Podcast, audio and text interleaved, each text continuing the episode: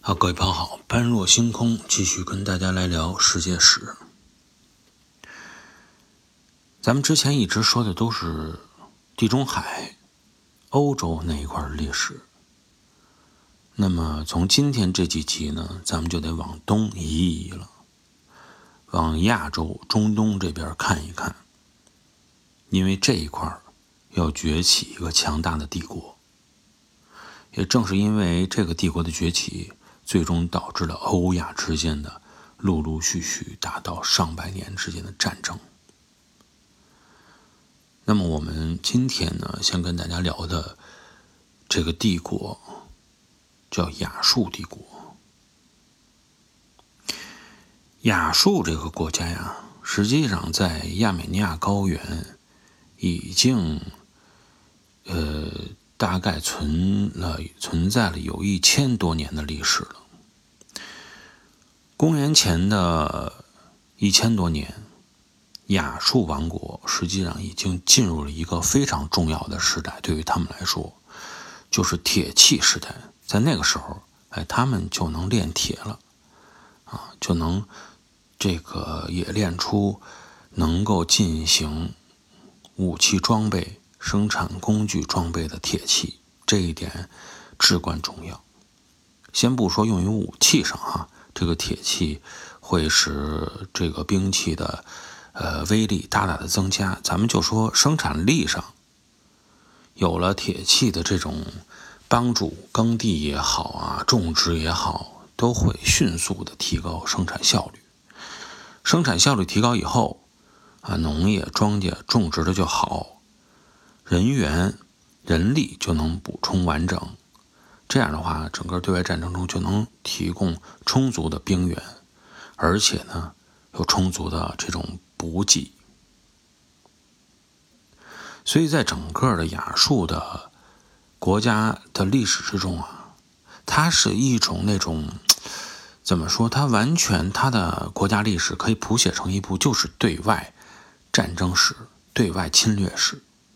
如果再加一个形容词的话呢，就是残暴的对外掠夺史，啊，非常的凶残。这个国家在对外战争的过程中，它整个对外征服大概开始于是公元前的八百多年，八百八十三年，大概这个时间，征服的地区比较多，甚至于包括叙利亚呀、南北叙利亚、巴比伦尼亚地区等等。依靠他强大的这种军事和国家实力，进行了很多的征战，所到之处啊，不留活口，包括城镇，基本上就是给你抢劫一空以后，再给你烧毁啊，让你变成废墟，财物直接掠夺走，居民呢有用的掠夺走，没有用的当场直接杀死。所以当地人一说亚述人啊。把他们形容成什么？形容成叫血腥的狮子。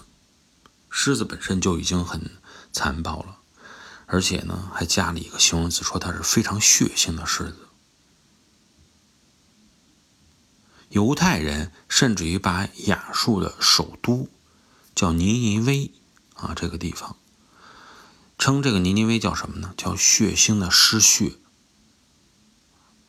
就是说。在他们这首都里哪有人存在呀？全都是一群狮子，外边捕杀完这个人类以后，回到里边进行休息啊，所以叫血腥的狮血。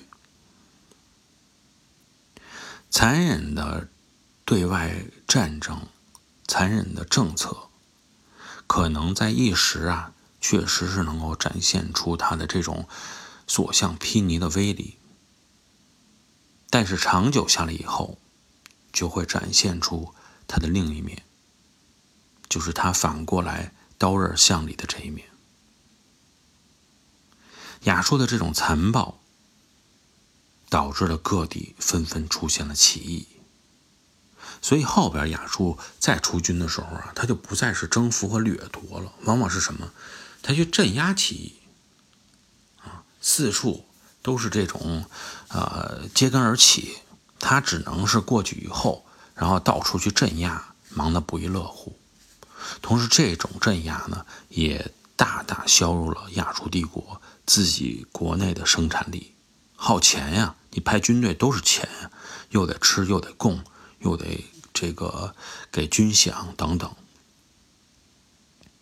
公元前的六百二十六年的时间，出现了一件事儿，就是亚述啊，实际上派到巴比伦尼亚的这么一个贵族自立为王了，建立起来了新巴比伦王国。说我跟你亚述脱节了，我在这块自立为王，而且不但自立为王以后，他还与米底人。本身米底人也是亚述统治的，但是也是不屈服于亚述帝国，啊，这两个国家结盟，在公元前的六百一十二年，直接打到了亚述首都尼尼微。这个时候，亚述已经是处于四面皆兵的状态了，树敌太多，而且他的这种政治呢，不受大家所尊崇。很快，看似强大的这个血性的狮子。他的首都尼尼微就被攻陷了，这个帝国也随之灭亡。那么亚述的遗产呢，也就被巴比伦王国和弥底王国给瓜分掉了。应该说，这么一个善于使用铁器的帝国呀，它整个的国家史就是一部对外的扩张史，甚至于当时。米底王国其实已经比较强大了，正是由于亚述人的不断的入侵，而导致米底王国的支离破碎。但最终，这么一个残暴的帝国，依然是面临着解体，依然是面临着被灭亡。从这个亚述帝国的事情，我们可以看出一些嗯问题啊，或者有一些思考。一个帝国，你建立成军事帝国以后，看似你很强大，对外征战都没问题，但肯定你的问题要出在你的内部。为什么？因为实际上军人如果长期是征战，而不像罗马的那样，他是征战完了以后回来继续务农去进行生产，就是一个公民。需要战争的时候，你再拿起武器，放下锄头，去为国家拼搏。那么，在全部军事化而不断的去对外扩张的这种类似于亚述帝国的这样的国家中，如果军人的比重过大啊，百分之七八十、八九十都是军人，你就会面临着罗马帝国之前出现的那个问题，就是没人去生产了。用百分之十的人生产的物资去供百分之百人的消耗，百分之十的人。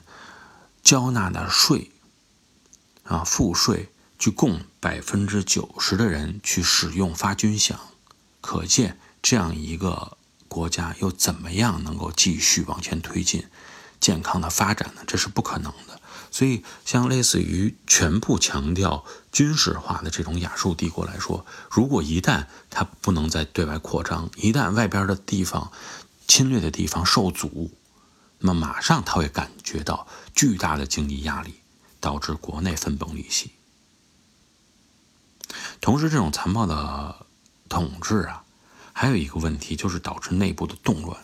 你占领的地盘，它也是，呃，这种口服心不服啊。所以，你一旦对他的管理稍微弱一点，他本身内心并不是屈服于统治，并不是尊敬。尊崇于你的这种管理方式，并不是对你的文明产生信仰啊，喜欢你这样的文明，愿意融入到你边你的里边去。